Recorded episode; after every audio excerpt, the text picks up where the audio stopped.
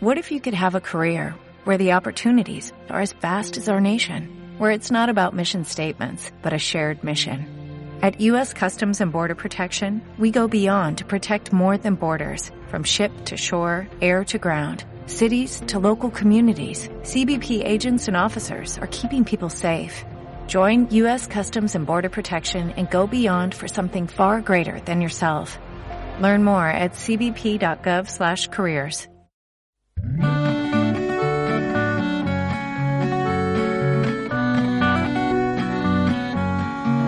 Cronopios en el aire. Un programa de autores, libros y bibliotecas. Je sais que toute ma vie, je n'oublierai jamais ce bel après-midi au soleil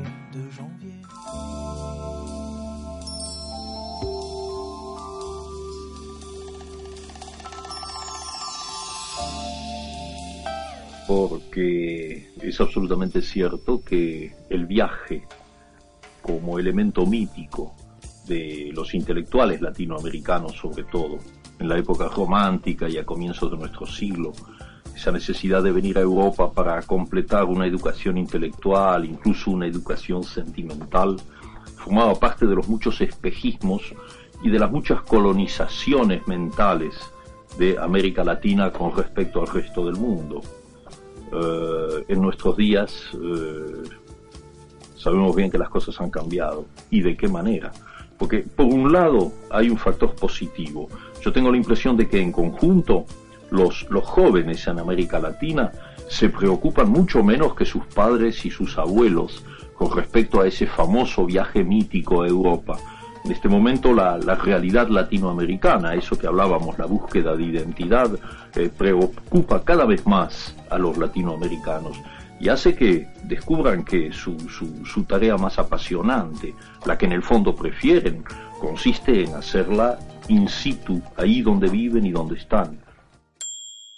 Cronopios en el aire.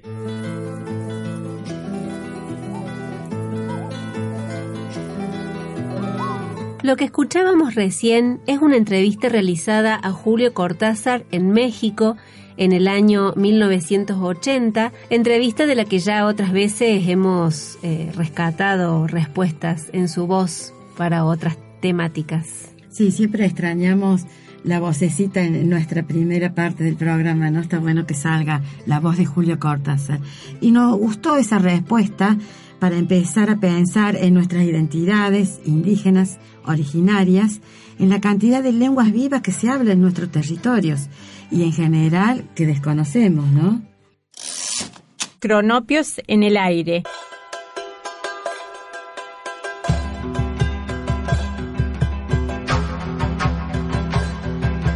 Hola, ¿cómo están todas, todos? Hola, Cris.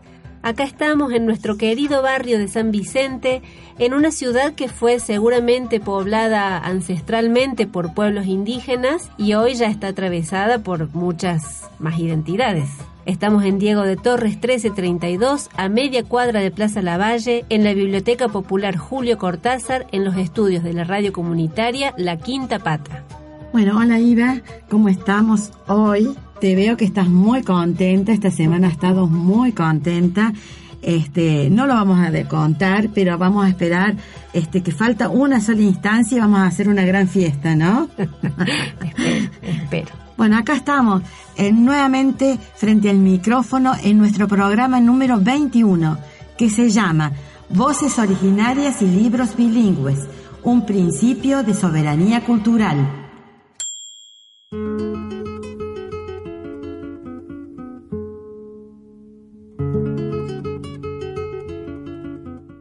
En el primer bloque del programa haremos un recorrido por la historia de las lenguas originarias, en lo que han sido tierras de pueblos indígenas y que hoy llamamos territorio argentino.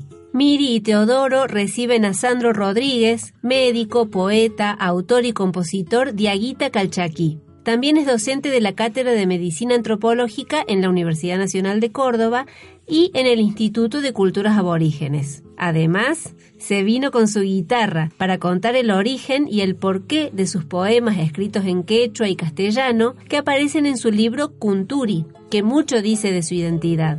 Todo eso nos contará entre mate y mate. Y de nuevo en la biblioteca les contaremos experiencia de bibliotecas indígenas y del uso de los libros bilingües que rescatan las voces originarias. También tendremos glosario y mucho más. Podés buscarnos en Facebook como Cronopios en el Aire, seguirnos en Instagram, Cronopios en el Aire, ok, dejarnos comentarios, sugerencias, lo que se te ocurra. Te invitamos a preparar unos mates y a hacernos compañía. Quédate junto a los cronopios que ya están en el aire. Escuchamos a la banda de hip hop boliviana Ucamau Ike haciendo Tupac Katari.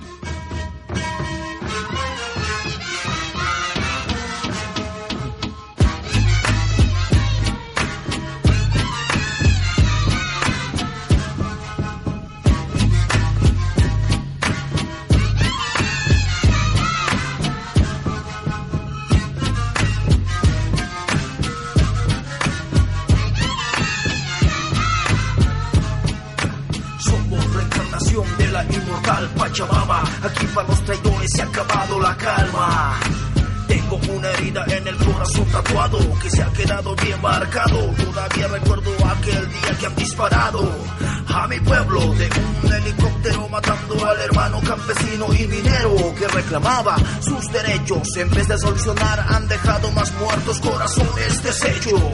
Aquí estamos presentes inmortales, bien duros, compañeros de los suburbios oscuros, contando esta historia para que no se olviden y se graben en su memoria. Por aquí me dicen a la policía y a los militares se los respeta, porque entonces a mi pueblo la han apuntado en la cabeza con la metralleta. Mm. Una ráfaga de ametralladora, puerta la voz del pueblo, de la gente luchadora, trabajadora. Decenas de cuerpos ya son acallados en el seco suspiro de la muerte, ya están desangrados. Se ven disparos por todos los lados, fuegos cruzados, gente muerta en cada esquina. Nuevamente suena la metralla asesina. Tas, tas, todavía esta maldad por aquí camina, pero estamos conscientes de la meta que nos ilumina. El pensamiento único. Amar, luchar por la libertad. Tú eres la fuerza viva para cambiar o originar esta maldad. Amar, luchar por la libertad. Tú eres la fuerza viva para cambiar o originar esta maldad.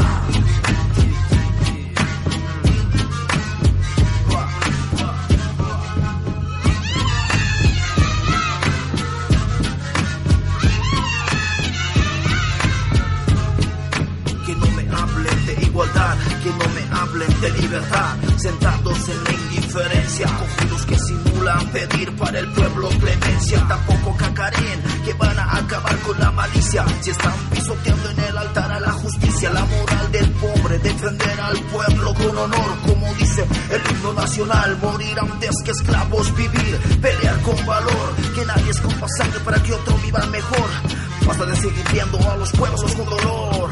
Aquí vuelve, aquí vuelve tu Katari, siendo millones inmortales de los pueblos originarios, tales cuales somos verdaderos guerreros, listos para la lucha los mineros, sangre de guerrilleros, apoyando el movimiento aquí los callejeros, uniendo fuerzas con los hermanos po.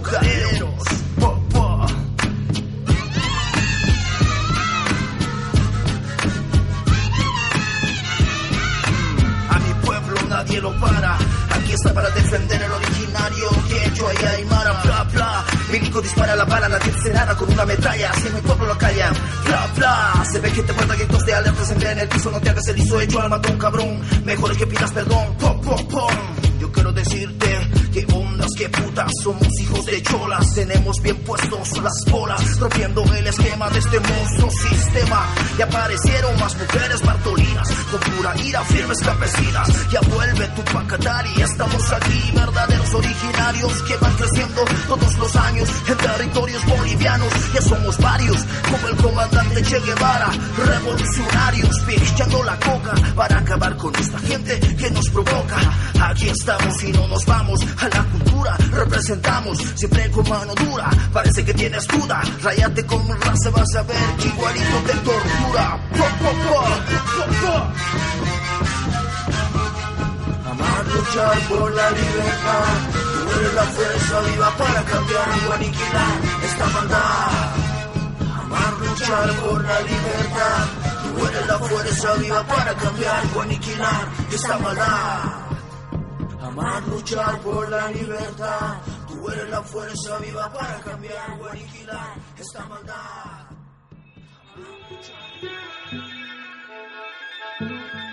Los cronopios nos guían hasta este lugar lleno de magia. Llegamos. Estamos en la biblioteca.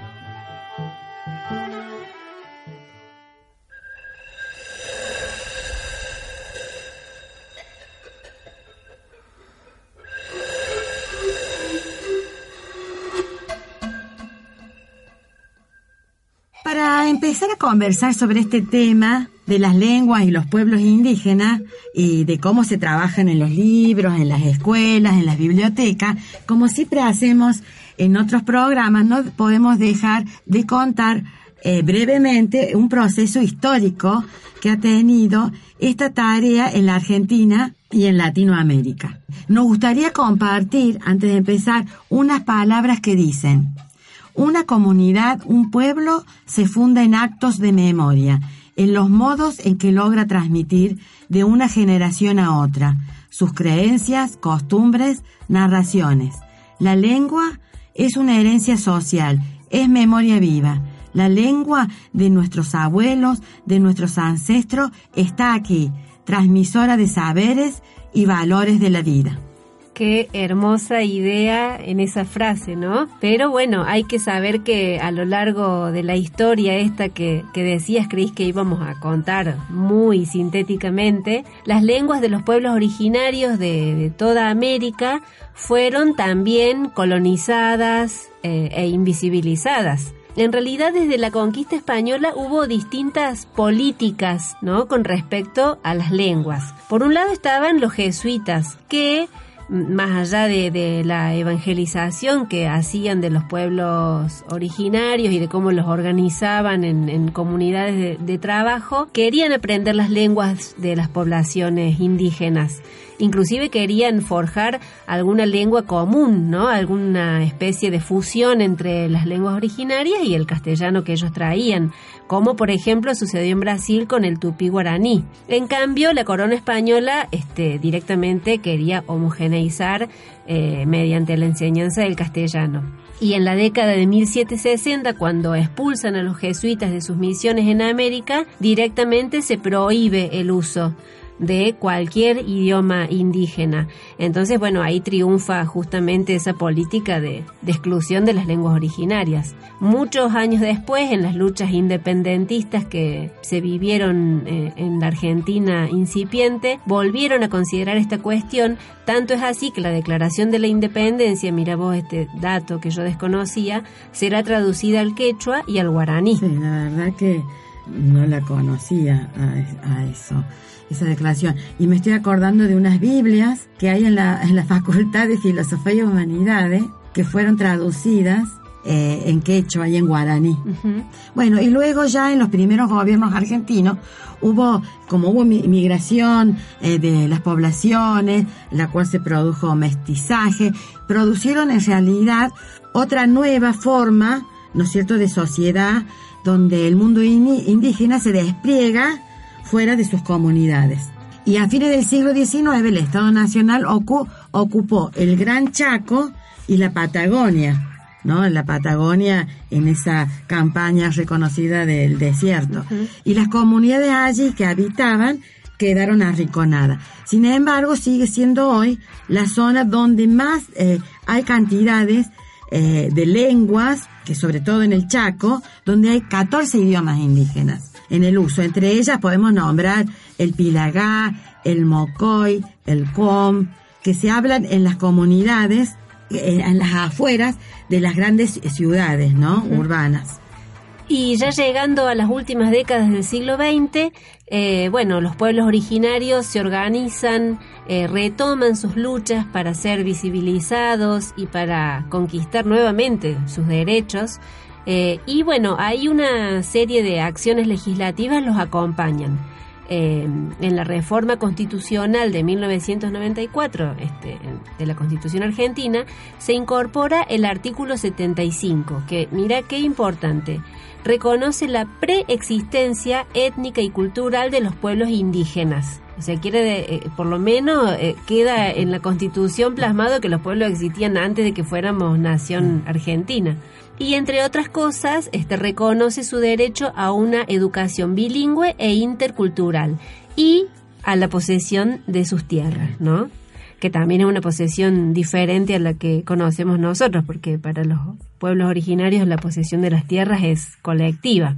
Eh, bueno, en este nuevo marco legislativo este, se profundiza en la lucha y también la búsqueda de las raíces. Este, muchos comienzan a, a hacer preguntas a sus padres, abuelos, redescubren los orígenes, buscan aprender un poco más sobre esa identidad y esa cultura que estaba quedando un poco olvidada. Claro, y justo acá la lengua, eh, en, esta historia que estás contando, en este momento histórico, ocupa un lugar destacado eh, en este proceso. Y algunas se dedican a aprender la lengua, este, algunas personas se dedican a aprender de la comunidad, a conocer su propia lengua, otros eh, se acuerdan de palabras sueltas que decían sus familias y comenzaron así a reunirse. A, a, formar equipos de discusión de manera este, comunitaria, ¿no? Eh, y de esta manera también enseñaban eh, el alfabeto, cómo se usaba el alfabeto, eh, contar también con material escrito para las clases, dentro de su comunidad, ¿no? Primero. Claro. Es en este contexto que se inscribe la modalidad de educación intercultural bilingüe, que fue instaurada en el año 2006 por la Ley de Educación Nacional eh, y acá, este, con esta modalidad, se garantiza el derecho constitucional de los pueblos indígenas a una educación eh, que contribuye a preservar y fortalecer su identidad y para intervenir, bueno, en estos procesos eh, históricos de dominación que, que, venimos relatando. Y que yo te digo sinceramente que hasta el día de hoy, por más que esté esta ley que acabamos de nombrar, 26.206, no, eh, no se ha logrado todavía darle lo que ellos piden, lo que estos pueblos piden, ¿no? Uh -huh. Por ejemplo, eh, acá en este en Argentina, en Neuquén, al lado del, del lago Lácar, en, en, San Martín de los Andes, hay una comunidad donde hay una señora que cuando estuve ahí nos contaba cómo había sido su proceso. Era una, diríamos, una descendiente de los mapuches.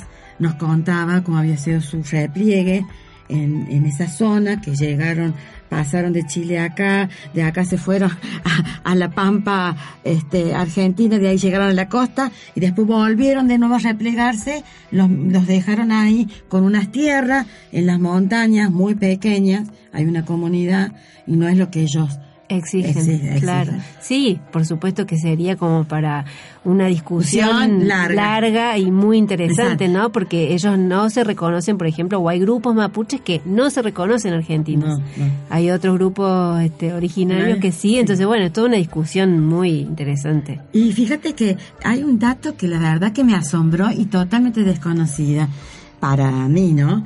Hay 3.000 escuelas bilingües y en ella estudian alumnos de 32 pueblos originarios reconocidos hasta hoy y trabajan cerca de 1.800 educadores indígenas.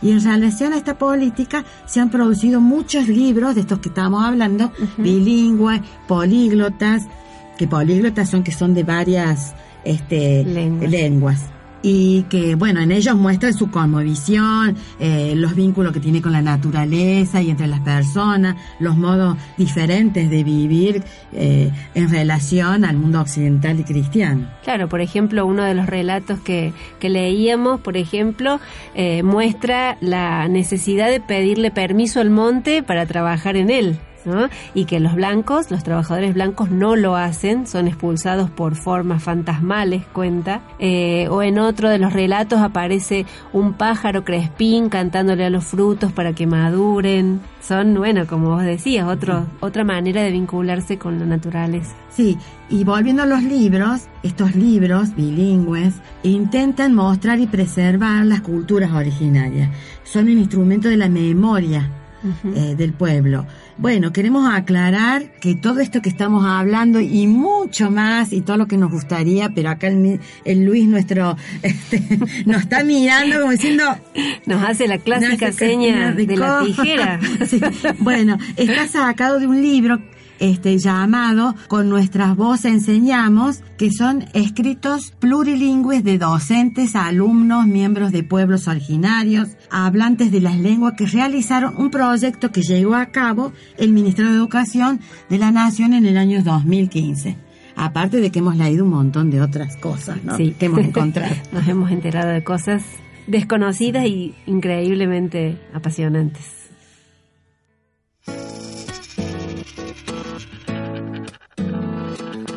Todos los jueves a las 16 y 30. Psicología para vivir mejor. de estar en mi mano y antes Escúchanos por FM 93.3 o por www.radiolaquintapata.com.ar. que caería el vino.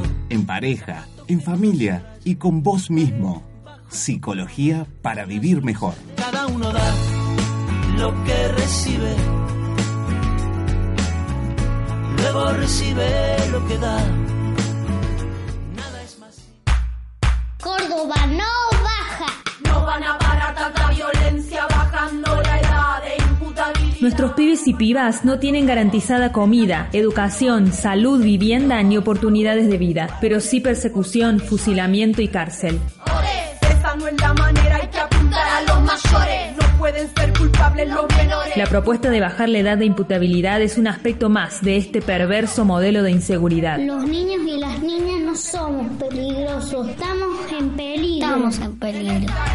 En esta era, en esta era cualquiera. No hay clase. Organizaciones y movimientos sociales decimos no a la baja. Sumate a la campaña. Búscanos en Facebook e Instagram como Córdoba no baja. Avanza, avanza, avanza. Vas a encontrarme en el medio, nunca en ningún extremo. No le creo a ningún medio, mucho menos al gobierno. Seguí sintonizando Radio Comunitaria La Quinta Pata por la 93.3 FM.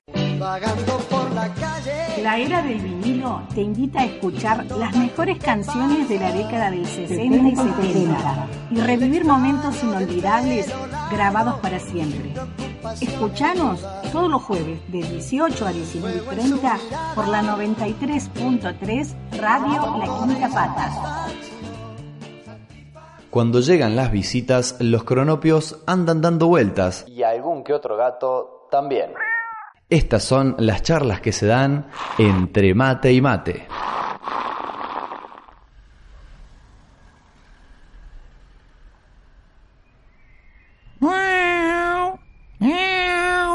Los escucho hablar a Cristina e Ivana sobre las lenguas indígenas y las traducciones bilingües y ellas no se dan cuenta de que yo, mejor digamos, nuestra especie, ha sido fuente de inspiración en las culturas ancestrales. Sí, nos dibujaban en piedras, en vasijas, en fin, pero sobre todo porque los humanos querían tener nuestras habilidades, virtudes innatas, o porque nos creían mensajeros de otros dioses, otras esferas sobrenaturales. Y algo de eso hay, pero son secretos que no pienso develar, por lo menos no todavía. Acá, en la Biblia, me quieren y respetan porque dicen que limpio los espacios de las malas vibras y yo aprovecho para pasear por todos lados, tener un techo y, sobre todo, nunca aburrirme. De hecho, estoy esperando que llegue Sandro, que seguramente nos va a regalar unas lindas canciones y poesías. Oh, ahí ya lo veo llegar con su guitarra. Hola Sandro, ¿cómo estás? Que se mire, ¿cómo anda? Bien, qué gusto, adelante, te has venido con la guitarra. Me vine con la guitarra. Te, sí, veníamos, veníamos a- habíamos estado con- contándote de, de un librito que salió y que muchas de las cosas que están en ese librito son más bien pensadas como canciones, ¿no? Y bueno, digo, bueno, ya que, que nos vamos a encontrar y vamos a compartir, me venimos a traer la guitarra para mostrar cómo por ahí suena esos textos con una otra dimensión que la música, ¿no? esa poesía este, en, la, los acordes de, de, la con los acordes de la guitarra. Sí, Nos vamos a tomar unos mates. Dale, y vos me decís. Está, lindo para mates. Está lindo para mates en este día de viento norte, bien de agosto. Bueno, viene con el viento norte, ¿viste? Así es. ¿De qué se trata Kunduri? Kunduri. Eh, Kunduri ¿Qué eh, tiene que ver esto con, con tus raíces? Y tiene que ver mucho, mucho porque yo soy de oriundo de Salta, donde mi, mi papá, mamá son oriundos del interior de Salta, de la zona de los valles calchaquíes, más precisamente Valle de Cafayate, muy conocido. Y por esa zona está toda la parentela, por el lado de papá, por el lado de mamá, y por ahí tengo primos, tíos, Cachi, San Carlos, lo que ya es Tucumán, porque ahí está todo cerca, es, es el sur de Salta, para, el, para que lo imagine. Sur de Salta es Tucumán y Catamarca, esa intersección comprende los valles calchaquíes. Entonces yo tengo familia, que primos, que están en Santa María, hay otra gente que está en La Maicha, digamos, somos el mismo grupo familiar, numeroso, donde por los límites geográficos que son digamos, no responden a otra cosa que a unas cuestiones políticas, digamos, pero no culturales, quedamos divididos. Entonces cuando juntamos, y ¿cuándo vienen los tucumanos? Y ya llegan los catamarqueños, ¿no? Pero somos toda mi familia. Esto es interesante porque también yo me quería ir pensando en estos límites, ¿no? Los límites políticos, decimos ser argentino, ser boliviano, qué sé yo, cuando siempre se migró, se movió, las culturas, los límites, la línea de puntitos eh, divide y reinarás, ¿no? Un poco, pero culturalmente hay como una pertenencia fuerte en la zona. De ahí soy yo, mi apellido es Rodríguez y eso contaba en el libro. Mi apellido es Rodríguez hasta, hasta y desde mi abuela paterna. O sea, yo soy Rodríguez, papá es Rodríguez, mi abuela paterna, su apellido es Rodríguez. Y de ahí para atrás, buscando un poco estos orígenes, este, mi abuela tiene el apellido de los patrones, digamos. Ella es quitada de una comunidad, llevada como criada, que es una forma de esclavitud en definitiva, a cambio de comida y un techo, o bueno, servir a una familia de patrones y demás. Entonces ella es apellidada con Rodríguez y de ahí vengo yo de Rodríguez. Entonces siempre la historia de familiar ha sido muy dura y más, bueno, para los pueblos indígenas y en mi familia siempre se ha hecho mucho silencio con toda esa parte, digamos. Mi papá fue un, chico de la calle, de alguna forma eh, vivió todo esa, ese desarraigo también. Pero bueno, entonces yo no me animaba a tocar el árbol biográfico, genealógico. Y bueno, cuando estuve en pareja con, estuve en pareja con Mayra, mi compañera, ella se animó un poco a, que busquemos de qué había. Y empiezan a aparecer sonidos, como condorí, por ejemplo. Condorí. ¿Qué es condorí?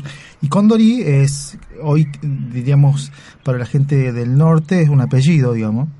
Y yo cuento en el libro que los apellidos no nos pertenecen, no son americanos, los apellidos son los patronímicos que nos vienen con la cultura hegemónica que tiene el objetivo de marcar un territorio, una pertenencia. Entonces, cuando en el secundario estudiamos los patronímicos, ¿no? De Rodríguez viene de Rodrigo, o sea, la propiedad de Rodrigo es Rodríguez. Los hijos, la tierra, la herencia, la mujer, la señora de Rodríguez, es la pertenencia de ese, de ese.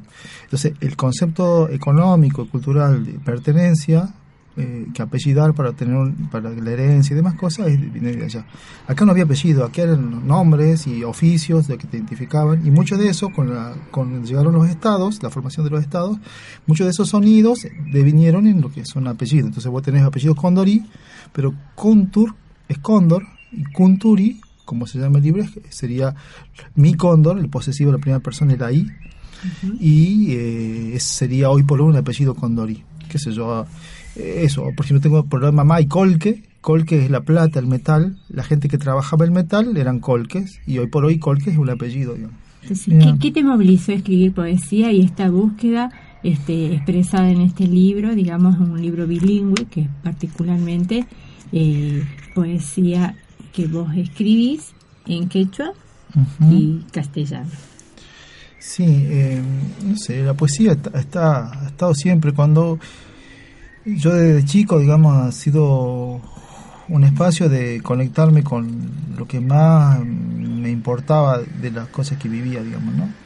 Yo vengo de una familia del interior que se vino a Capital, después, qué sé yo, bueno, en Capital viví en una villa, Villa Mónica, donde viví con todo lo que se, que se las cosas que tiene una villa, digamos, también hablando de otros otros años, ¿no? Ha cambiado mucho esto. Y después fue un colegio, que mi padre me hicieron un esfuerzo, me mandaron un buen, un buen colegio, entre comillas, donde estaba toda la discriminación, toda la, más en Salta, digamos, ¿no? La Salta, la Salta se pretende gaucha, no indígena, y, o criolla, no indígena, ¿no? Entonces, bueno, fue un colegio más o menos de renombre, donde me costó mucho, digamos, asimilar, empecé a entender que había diferencias. Y la poesía era ese espacio donde yo me sentía contenido, donde yo me sentía mm, libre, donde yo me sentía yo. Eh, nada, entender la belleza de eso era liberador. ¿Podemos este, leer, cantar Sí. como prefieras, digamos, alguno de tus, de tus poemas? Vamos a cantar primero. Este se llama Los Tres Ríos. a ver si...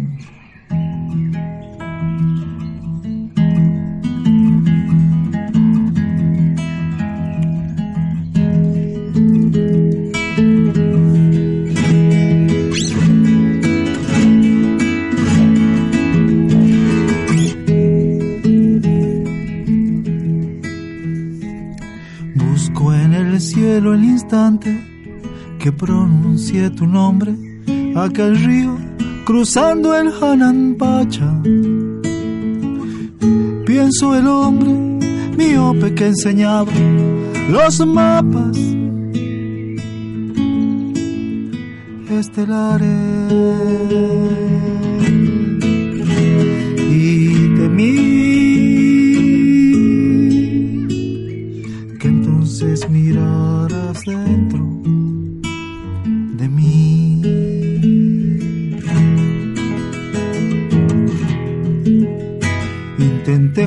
en históricos errores, aquel río cruzando el Uraipacha. El genético viaje del puma y de la sal, los mapas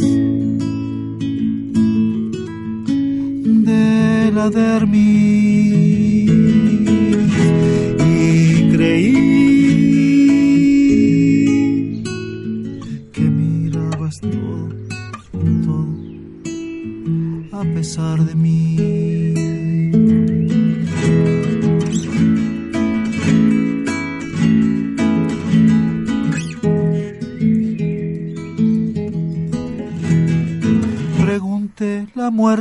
y otros ciclos que retornan, el río indescifrable del Caipacha.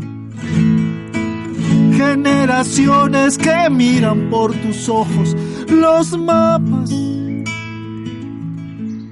de la mente y sentí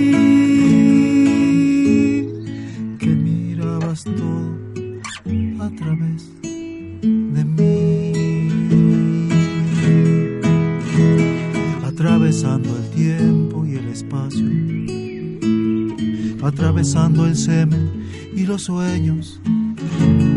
El hombre de maíz vence la noche. La mordedura del amor lo hace eterno.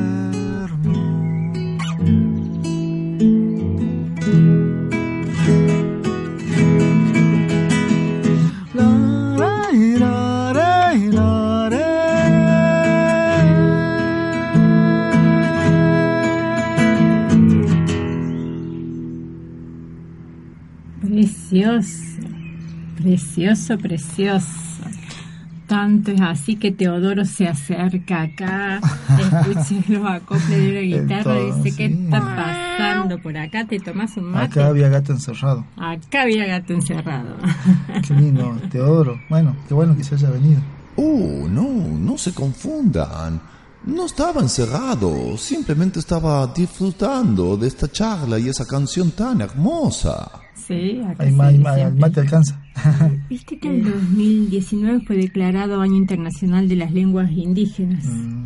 ¿Vos crees que, o viste alguna incidencia, digamos, en cuanto a políticas públicas eh, de favorecimiento, de campañas de sensibilización hacia la opinión pública en relación a este tema? No, yo lo que he notado, bueno, yo estoy en espacios, de- te contaba, que, que donde trabajamos mucho lo- la mirada desde la la academia hacia lo indígena, ¿no? Entonces por ahí las novedades que persigo, que yo me entero, es cuando podemos lograr algo positivo, digamos. Porque de, cosas así adversas ya estamos llenos, digamos. El Estado se ha formado, se ha creado sin los indios, digamos y signo indígena, pero más que tengamos el convenio de la OIT, la adheríamos al convenio de la OIT, que tengamos la, reforma de la Constitución donde lo bilingüe se, está, donde estaría la educación bilingüe eh, tendría que habilitarse, no, se lleva a la práctica, ¿no? La territorialidad, un montón de cosas que están en la, Constitución pero no se ponen en práctica. Eh, yo me entero de cosas que sí son interesantes, por ejemplo, yo sé que en la facultad, por ejemplo, de filosofía, cuando vos tenés que hacer trabajo final y demás cosas, eh, que era el inglés, el portugués, el alemán, ahora es el mapuche, es una lengua que vos podés aprender para justificar tu trabajo final de tesis de doctorado. Mira qué bien eso. Eh, me he enterado, por ejemplo, que lo mismo ha pasado eh, en el Chaco, la lengua oficial, la provincia del Chaco declaró lengua oficial al, COM. Entonces ellos tienen como provincia lengua oficial del Chaco, el COM. Chaco es una palabra quechua, por ejemplo. Chaco es el lugar de casa. Ah, lugar donde se casaba. O sea, para que te una idea que también los quechuas eh, conocían el Chaco y iban a cazar al lugar, digamos, ¿no? y le llamaban Chaco. El nombre Chaco el nombre quechua en realidad. Porque las culturas se han movido, se han estado siempre en este territorio, por esto cuando siempre los estados alimentan la, xenofobia, el racismo, el boliviano, que cuando las poblaciones históricamente han migrado, se han movido, ¿no? Ahí tienen ejemplo, por ejemplo, Chaco, que no te identifica una provincia, una región, es un término quechua. ¿Y cómo es esto, Sandro, de, de, digamos, elaborar o de escribir una poesía vinculada a una identidad que, que también lucha por su supervivencia, digamos, ¿no?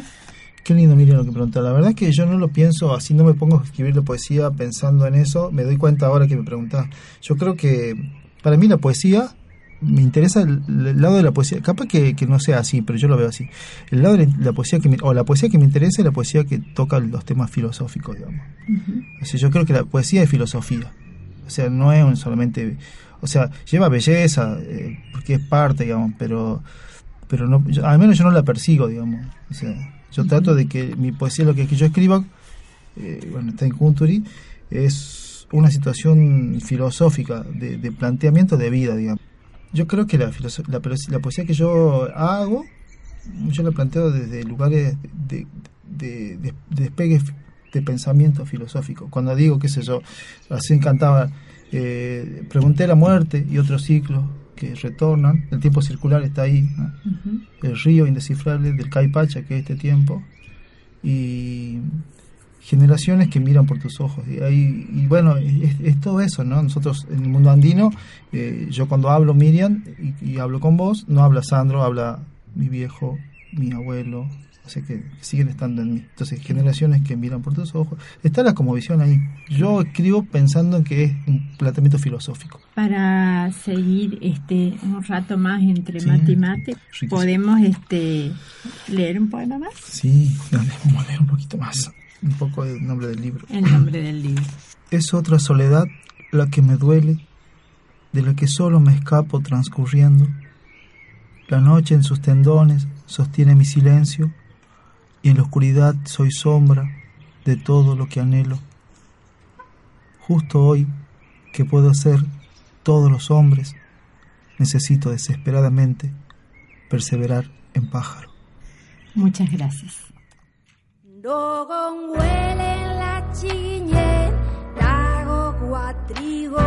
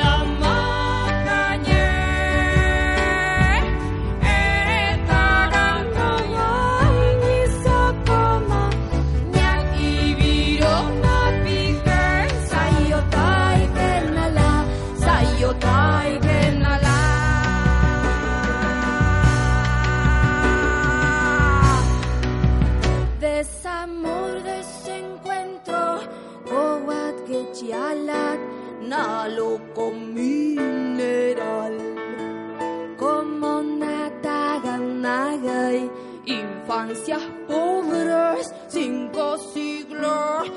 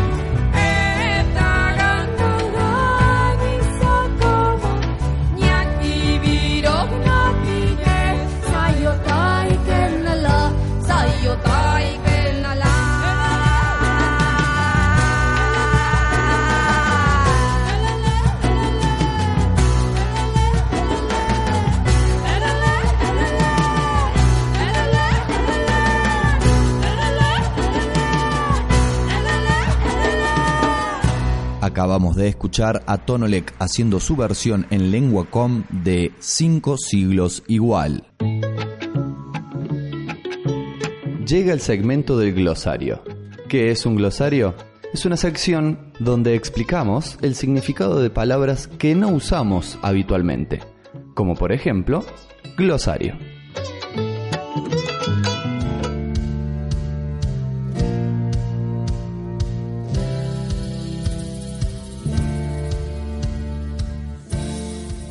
El mundo es cada vez más pequeño, cada vez más crecen las familias bilingües y con ello la necesidad y el deseo de transmitir ambos idiomas.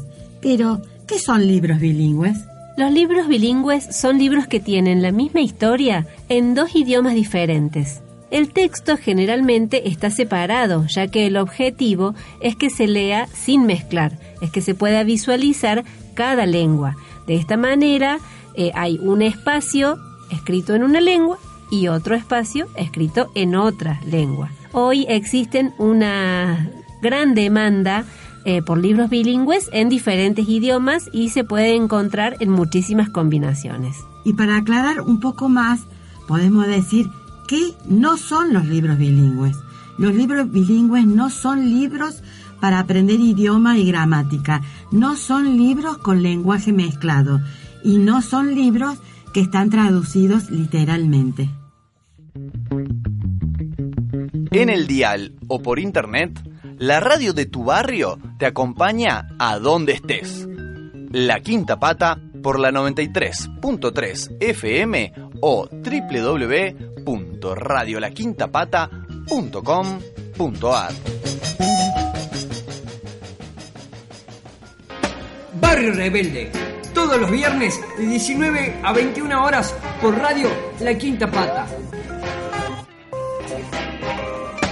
Eso, eso dice la Wii Wii, alerta, con la hierba el mío pendiente. En Chastre. Mutamos, resignificamos, abarcamos. Acompáñanos todos los sábados de 19 a 21 horas por la 93.3 FM o por www.radiolaquintapata.com.ar.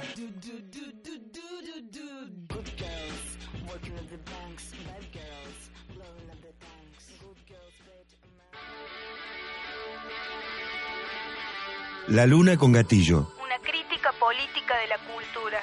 Quinta temporada en La Quinta Pata.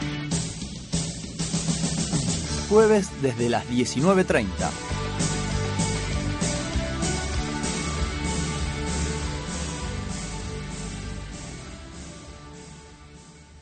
Mientras tanto, en la biblioteca...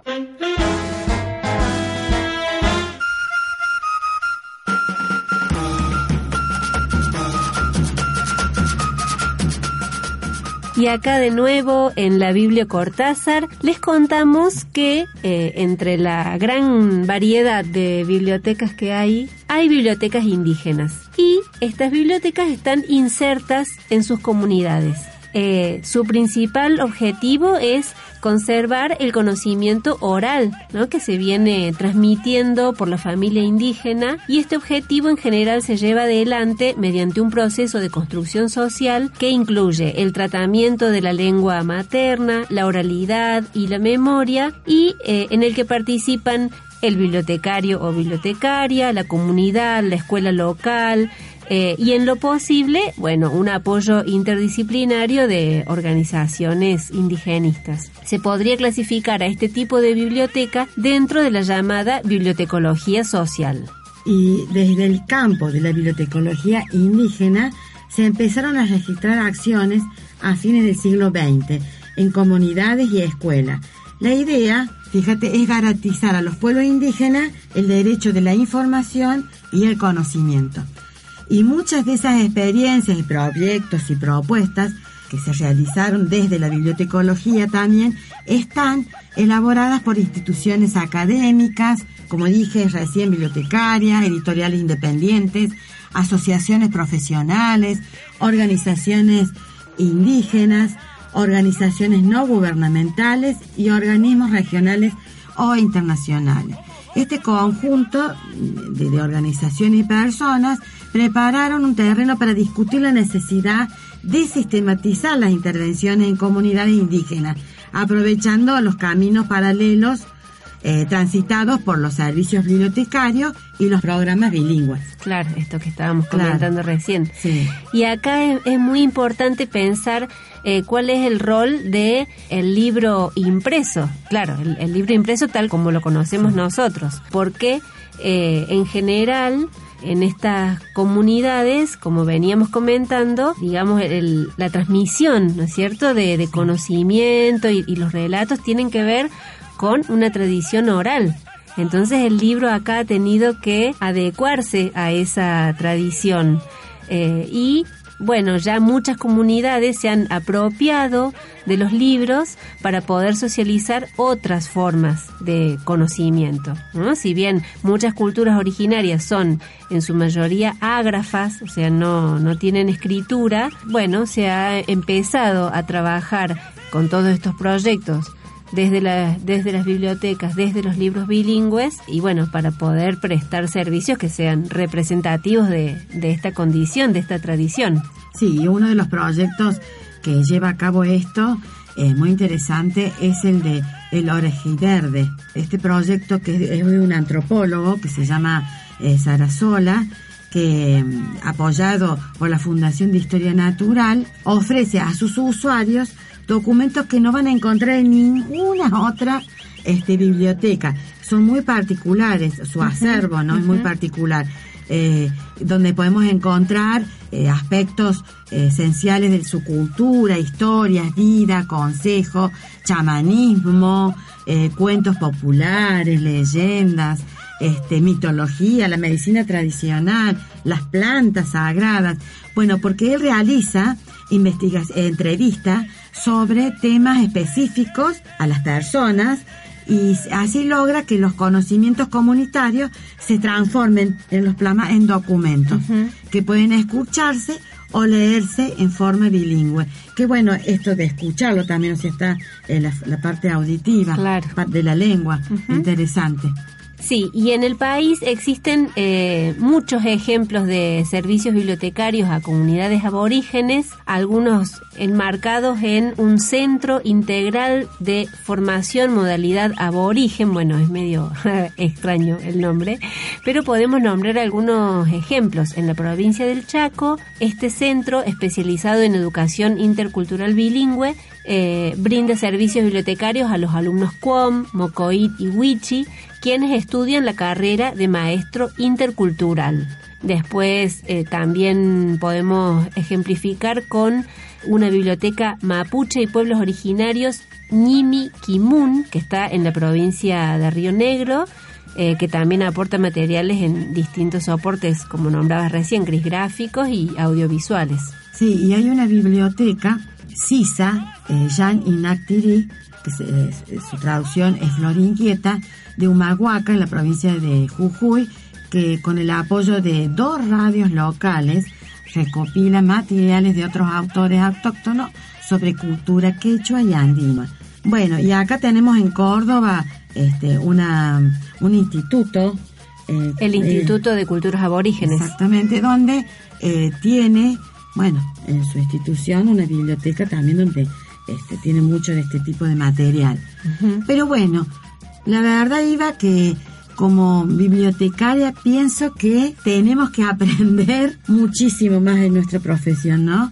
Y lamento eh, que estos temas no se profundicen más en nuestra carrera, porque cuando yo leí sobre biblioteca indígena, es la primera vez que escucho. Sabía que había lugares donde había este tipo de material, pero en una biblioteca común donde una parte de la colección podía tener, eh, están estos libros, pero no eh, biblioteca indígena, ¿no? Y mira la cantidad que hay. Claro. Eh, ¿Vos qué pensás, Iva? Sí, en realidad, este, todo lo que tiene que ver con bibliotecología social en general o bibliotecología indígena, como en este caso estamos nombrando en particular, no, no tiene una profundización en nuestro plan de estudio.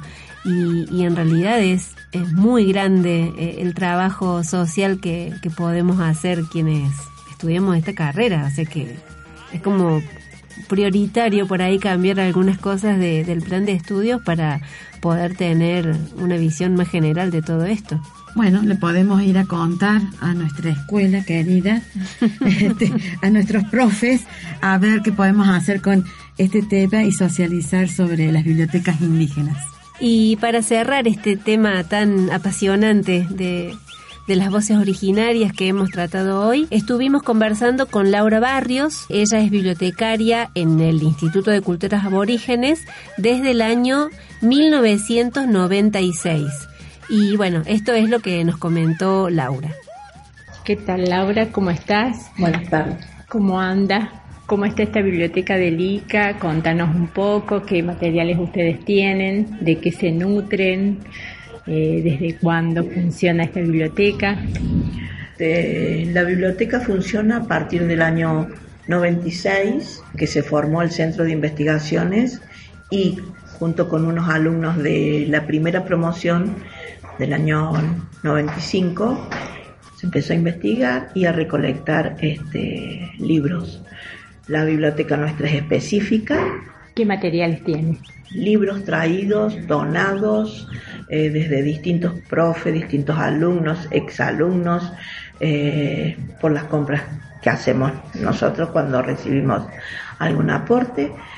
Como tenemos las lenguas, las tres lenguas maternas, quechua, guaraní y mapuche, eh, nuestros libros son de en lengua, o sea, tenemos diccionarios, eh, cuentos, poemas, historia, bueno, y, y después de todas las materias que se dictan en los cuatro profesorados que tenemos, que son el de historia, música, antropología y el, y el primario, educación primaria, y las dos tecnicaturas, folclore y cultura. Digamos, este, nosotros puntualmente en relación a la poesía bilingüe, ustedes tienen materiales de qué autores, de cuándo son, cómo llegan acá, en qué lenguas. Bueno, tenemos en quechua y guaraní y, y- y mapuche, que son las tres lenguas maternas, y en su mayoría es siempre traídas por los profesores cuando van a algún congreso, este, bueno, son presentados y, y si podemos asistir, ¿no es cierto? Siempre nos traemos un libro de regalo, entonces así funciona la biblioteca. Así se nutre la Biblia. Así se nutre y está abierta al público en general. También contamos con todos los las tesis. Se estudian los idiomas acá, digamos, hay trabajos que se presentan acá finales, por ejemplo, en traducción bilingüe. Sí, sí, sí. Y desde, el- desde luego, este, el primario, la educación primaria es eh, orientada con interculturalidad. ¿Eso qué significa? Eh, es la mezcla de las culturas, ¿no es cierto? De todo, cuando uno dice cultura, dice eh, lengua, cocina, comida, costumbres, eh, vestimenta, el todo, música, sobre todo música. Muchísimas gracias.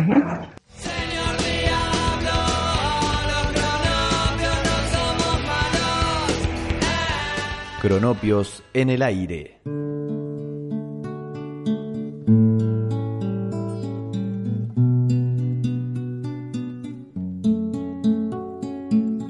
Desde la Biblia Julio Cortázar de San Vicente, emitiendo para Radio Comunitaria La Quinta Pata, nos despedimos.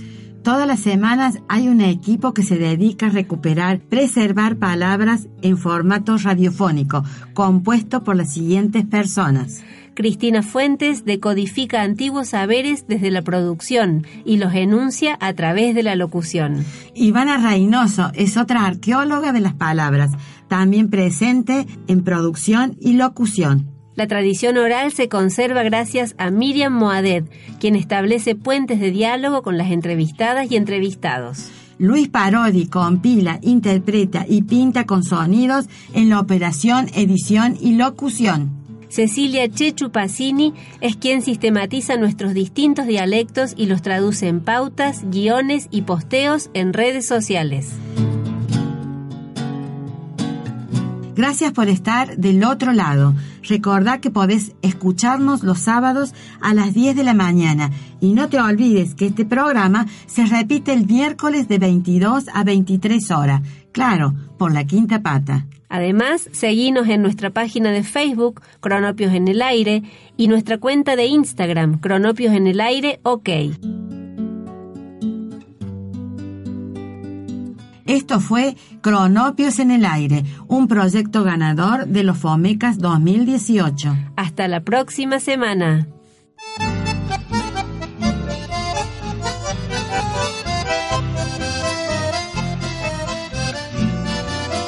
Cerramos con Teresa Parodi y Ramona Galarza haciendo Alma Guaraní.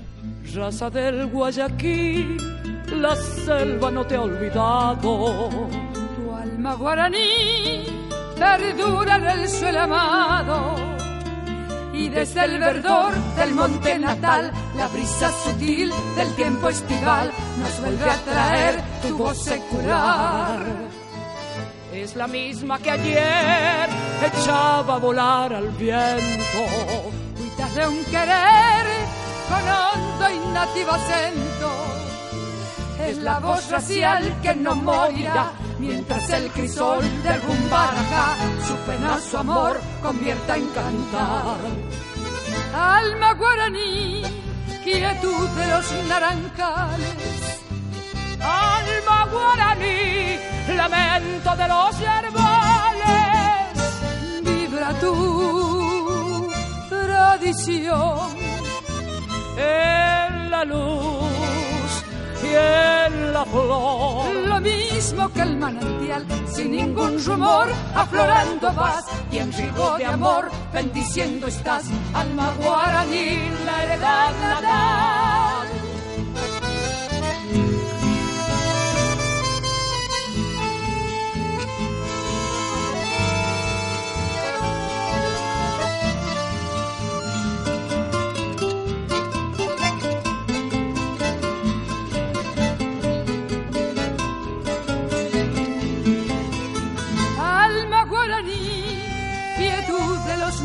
Guaraní.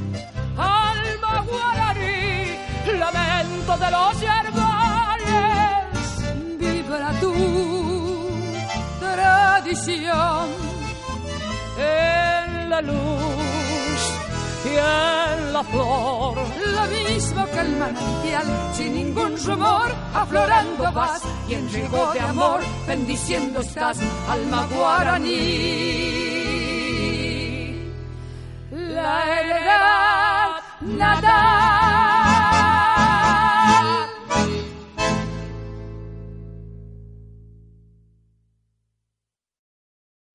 O'Reilly Auto Parts puede ayudarte a encontrar un taller mecánico cerca de ti. Para más información, llama a tu tienda O'Reilly Auto Parts o visita oreillyauto.com.